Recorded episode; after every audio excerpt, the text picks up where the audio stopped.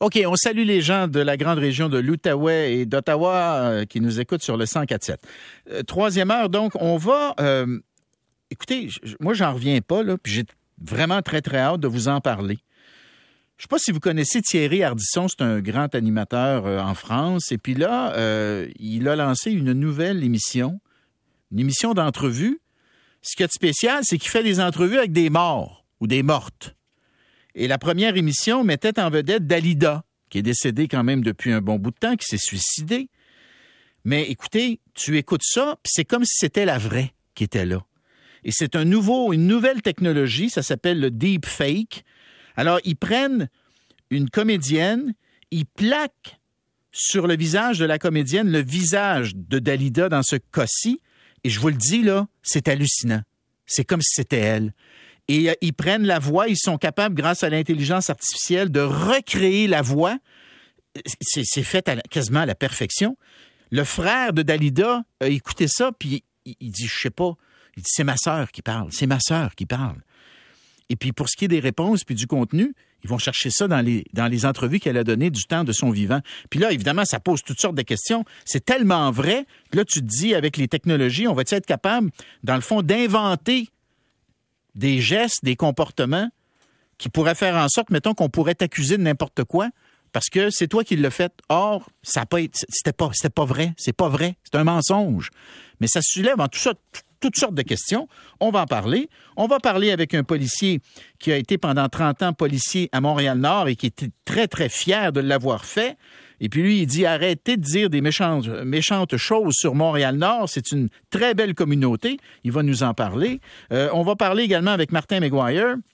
Martin qui était à la cérémonie ce matin, qui va venir nous dire un petit peu, nous raconter un petit peu les émotions qu'il a vécues. Mais d'abord, c'est notre ami Luc Lavoie qui s'amène. Bonjour mon Luc. Salut Bernard. Alors on commence d'abord par cette, ce nouvel entretien entre le président français Macron et Vladimir Poutine. Et comme on le sait, depuis le début euh, des hostilités, depuis le début de l'invasion, euh, Emmanuel Macron, dans son rôle de président de l'Union européenne euh, au niveau des chefs d'État, a gardé contact avec Poutine tout au long, tout le temps. Alors, depuis un, certain temps, bon, il y a eu les élections présidentielles. Il ne lui avait pas parlé, mais là, ils se sont parlé ce matin. Et je peux te dire que M. Poutine n'est pas sur le point de faire des concessions. Et là, il a dit, et je le cite, l'Occident pourrait aider à arrêter ces atrocités, parlant de la guerre là-bas, en exerçant une influence appropriée sur les autorités de Kiev, ainsi qu'en arrêtant la fourniture d'armes à l'Ukraine. Oh là là!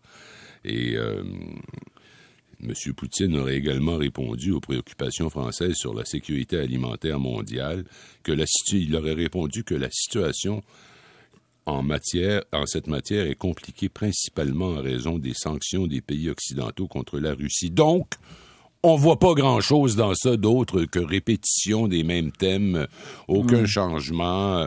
Il parle de la possibilité de maintenir un dialogue, mais qu'il semble pas assez sérieux du côté euh, euh, ukrainien. En d'autres mots, ils veulent pas accepter son point de vue. honnêtement, honnêtement, honnêtement, Luc, là, euh, ça n'a pas donné grand-chose, le dialogue entre Macron et Poutine. Mais moi, je suis du même avis que toi, même avis que toi. C'est que c'est important qu'il y ait un chef d'État de l'Ouest du camp de l'OTAN qui continue de garder le canal ouvert avec Poutine. Ça reste fondamental. Même si ça donne pas de résultat là, pour le moment, on va peut-être être content de l'avoir à un moment donné. Je pense que oui. Enfin, je, je c'est très vrai ce que tu dis et on ne sait pas ce qui va arriver dans l'avenir. Est-ce qu'un de ces jours, dans une conversation, il va ouvrir son ben, jeu, une petite affaire? Voilà. Alors ça, garder ce contact-là, c'est tellement important. C'est important également de, de retourner à la table de soi-disant négociations, les Russes et les Ukrainiens parce que je dis soi-disant, parce que les Russes cèdent pas un quart de pouce de quoi que ce soit, mais néanmoins, il faut que ça continue, parce que la vie continue, puis parce que cette guerre-là ne peut pas être éternelle. Oui, cela étant dit, comme tu l'as bien dit, euh, on voit pas le bout du, euh, on voit pas le, on voit, pas le début de l'ombre d'une fin. Non, absolument. Et, et, la preuve en est euh, que l'assaut contre Azovstal à Mariupol est bel et bien en cours là. Ah oui, c'est l'assaut final sur cette euh, immense aciérie, Azovstal, qui c'est gigantesque, et c'est là que s'étaient cachés des soldats et aussi des civils à l'intérieur de ces installations très, très complexes qui comprennent des tunnels mm. qui ont été construits, je ne sais pas à quelle fin, mais qui ont été utilisés par les militaires. Il en reste plus beaucoup, on ne le sait pas. On parle de peut-être 200 soldats ukrainiens, puis peut-être un autre 300-400 civils qui sont encore là. Mais là, les Russes ont décidé, ça a duré assez longtemps. Alors, ils bombardent, ils bombardent, ils bombardent, il restera plus rien. Je veux dire, quand ils vont arrêter de bombarder, je ne sais pas s'il va y avoir des gens qui vont réussir à se sauver. Mais c'est dit que. Mais, les soldats ukrainiens, moi, ce que je comprends, ceux qui sont restés, ils sont prêts à donner leur vie. Là, ah, oui, Ils, sont, ils, sont sortiront pas vivants de ce combat-là. Là. Puis je vais te dire, on se le disait à micro fermé, euh, ils ont beau bombarder tant qu'ils voudront, là. À cause des tunnels, ils, vont pouvoir quand même résister à ces bombardements.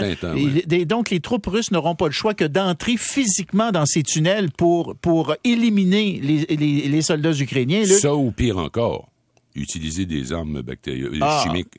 Oui, mais c'est sûr. Il n'y a pas grand-chose à leur épreuve. Ben S'ils décident que les tunnels sont, sont trop dangereux, ils vont les faire sauter.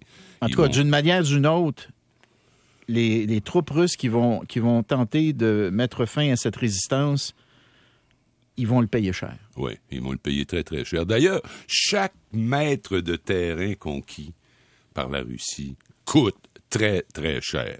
Je veux dire, les Ukrainiens euh, se conduisent militairement à la limite de ce qu'ils peuvent faire, c'est-à-dire ils peuvent pas partir des grands assauts avec 250 chars d'assaut puis aller vers l'avant, ils vont se faire complètement détruire.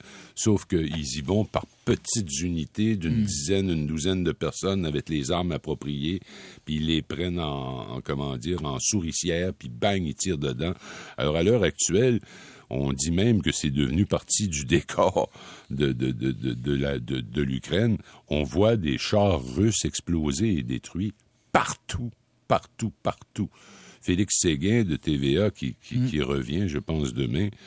Euh, je lui ai parlé au téléphone, puis il me disait exactement ça. Euh, écoute, c'est devenu, il y en a partout, des blindés, des chars d'assaut, parce que on parle pas juste des chars d'assaut, on parle des blindés transport de troupes. Bien sûr, bien sûr. Détruits, mais complètement. Euh, parce qu'ils ont les bonnes armes fournies par l'Occident, mais aussi parce qu'ils sont entraînés et aussi parce que les Russes peuvent pas leur donner de contre-offensive. Ils sont, ils sont atomisés en groupe de 10 à peu près au lieu d'être des armées de 10 000 personnes qui font... C'est une guerre de guérilla qui leur C'est une guerre de guérilla, puis, puis ils sont drôlement habiles à le faire et il faut remercier les forces armées canadiennes qui les ont formés pour ça. Bon, cela étant, la guerre se poursuit. Euh, évidemment, ça prend des revenus. Ce que tu viens de dire là, on, s'imagine les milliards et milliards de dollars de matériel militaire que ça a coûté à la Russie jusqu'à maintenant. Euh, et, ça va leur prendre des années avant de rebâtir ce qu'ils ont perdu. Bon, cela étant dit, on sait que euh, de leurs sources de revenus, sinon la source principale de revenus, c'est euh, le gaz et le pétrole russe. Et là, les Allemands comment dire, ils ont mis en marche le processus qui va faire en sorte qu'ils n'achèteront plus de pétrole russe. Je parle bien de pétrole, pas de gaz, là, ils sont pas rendus au gaz encore. Mais le pétrole russe, les Allemands se préparent à cesser leurs achats de, pétrole russe. Oui, c'est très important mais tu as mis le doigt sur l'affaire importante aussi, à savoir que le gaz naturel n'est pas inclus dans ça. Et l'Allemagne est un pays qui a choisi de se débarrasser du nucléaire comme source d'énergie pour des raisons environnementales. Et c'est comme ça qu'ils ont signé un contrat avec la Russie pour construire ce qu'ils appellent Nord Stream 2, qui est le deuxième gazoduc, qui est prêt à fonctionner. Ils ont décidé de ne pas le faire fonctionner, mais c'est surtout qu'en Allemagne, ce gaz naturel-là est particulièrement dédié au chauffage des maisons puis des édifices. Alors, s'ils en manquent un jour, ça va être, on parle de 40% de la consommation pour chauffage d'édifices ou de maisons, euh, ça, vient, ça vient effectivement de, de la Russie. Mais là, d'aller aussi loin que de dire on est prêt à de nouvelles sanctions incluant un embargo, c'est le ministre Christian Lindner qui, qui l'a déclaré, le ministre allemand, à CNN nous sommes, euh, nous nous sommes préparés à être moins dépendants des importations énergétiques russes. Il faut du temps pour y arriver. Ce fut une erreur de se rendre dépendant de cette manière, mais nous faisons des progrès. Alors, voilà. je, vais dire, une chose, Luc. Euh, il y a tout un pan de l'histoire qu'on ne connaît pas encore, mais au cours des dernières semaines, il y a eu des négociations très, très intensives avec des euh, pays producteurs de pétrole euh, au Moyen-Orient, des pays comme le Qatar, par exemple, qui vont euh, prendre le relais. Ouais. Parce ils que vont ouvrir ça. les robinets. Ils vont ouvrir les robinets. Le pétrole, en d'autres mots, que les Allemands n'achèteront plus de la Russie, ils, Ils vont l'acheter de quelqu'un d'autre, là. On Ils vont s'entend, l'acheter de quelqu'un d'autre et il appert, bien qu'on n'en a pas de confirmation. Tu sais, le Qatar, ceux que tu viens de nommer, bon, les Émirats arabes unis, tout ça, où il se trouve beaucoup de pétrole, euh, eux autres, ces pays-là, euh, ils aiment pas, ils fonctionnent au sein de l'OPEP, c'est un cartel. Oui. Alors, ouvrir le robinet, c'est normalement une, une décision collective Oui. des membres de l'OPEP. Oui. Mais là, il semble que on aurait été capable de commencer à les convaincre que ouvre le robinet. Parce que si c'est purement OK, votre pétrole est disponible comme à n'importe qui. Mais là, les prix vont monter. Ça va monter à 200 dollars le baril si on laisse aller une affaire comme celle-là, si tu vois ce que je veux dire. Si, si ils ouvrent pas le robinet, le prix va monter, c'est sûr. C'est clair, c'est clair, c'est Alors, clair. c'est, c'est un développement important, mais j'ai hâte de voir à l'usage ce que ça va donner. Parce que Hmm. l'Allemagne s'est effectivement attaché les mains avec la Russie il y a bien des années dans ça. On va dire euh, Merkel qu'on euh, qu'on a salué euh, abondamment au moment où elle a quitté la vie politique. On a dit que c'était une femme d'État absolument remarquable. Je continue de dire que c'est une femme remarquable, mais on n'avait pas réalisé à quel point c'était une erreur de dépendre autant du, euh, du gaz russe, de- des hydrocarbures russes, je devrais dire. Et ça, les, euh, les Allemands, les Européens actuellement sont en train de faire une espèce de ré- réévaluation de l'héritage de Merkel. Ah ben c'est sûr et puis et puis euh, à l'époque là où tout ça se, se négociait, se faisait, la construction Mm. commençait de Nord Stream, la politique étrangère des Américains était non, vous vous attachez les mains avec la Russie. Ce à quoi l'Allemagne répondait oui. Mais maintenant que la guerre froide est terminée, on est supposé de se parler. Là, C'est ça. pourquoi on se parlerait ça. pas?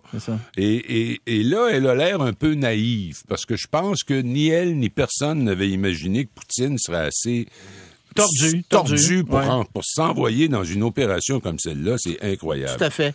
Juste avant de, de se laisser, euh, le pape qui se dit prêt à voir Poutine et qui compare l'Ukraine au Rwanda. Bon, je suis pas mal sûr que Poutine ne va pas rencontrer le pape, là. Ben, c'est je ce que le pas. pape souligne. Là. Le pape offre ses services. Il aimerait rencontrer Poutine. D'abord, il a parlé à Zelensky par téléphone. Il dit qu'il n'a pas parlé à Poutine, mais il lui avait parlé en décembre Hmm. lors de son anniversaire. Mais tu vois-tu Poutine rencontrer le pape, toi? Pourquoi pas? Parce que ça y ferait un, un coup diplomatique. Ça y ferait. Je sais euh, pas. Il faut, il faut y aurait l'air penser. il aurait vois. l'air d'un bon gars qui, qui cherche Mm. une solution. C'est Les, les catholiques d'Ukraine sont dans la partie ouest. Lviv, Ouais. c'est une ville catholique. Ouais. Toute, toute cette partie-là, c'est catholique. Le reste, c'est orthodoxe, Ouais. chrétien orthodoxe, mais même pas de la même euh, confession. C'est-à-dire, il y, a des, il y a des orthodoxes qui sont fidèles à Moscou, il y a des orthodoxes qui sont fidèles à Kiev, puis il y en a d'autres qui sont fidèles au, au patriarcat de Constantinople. Alors, le pape pourrait arriver avec un message de paix. Je- Non, mais je te suis dis- comme toi, je me demande si, si Poutine va jouer le jeu. Mais c'est ça. Moi, je, je, je, dis pas que le pape ira pas en Ukraine, là. Ouais. Mais est-ce que Poutine, en tout cas, je- peut-être que Poutine va faire le calcul que c'est dans son intérêt de rencontrer le pape. Ouais, ouais. Peut-être qu'on devrait attendre avant d'être trop, dé- très- En tout trop, cas, je trouve ça définitif. courageux de la part du pape. Euh, Ouais, je trouve ça euh, même audacieux, euh, peut-être téméraire aussi, parce qu'il pourrait peut-être en manger une, mais ça, on le sait pas. OK. Ben, en tout cas, on prend bon acte de, ce- de, son, de sa proposition. Et puis, euh, mon cher Luc, euh, je prends bon acte de ta présence. Et je te dis à demain. Et tu vas être là parce que tu t'en vas pas de toi. Ah, là? on va parler avec Martin. C'est certain. Ben oui, certain, Martin. Maguire qui s'amène. Fait que euh, reste bien assis sur ta chaise. OK, d'abord. OK.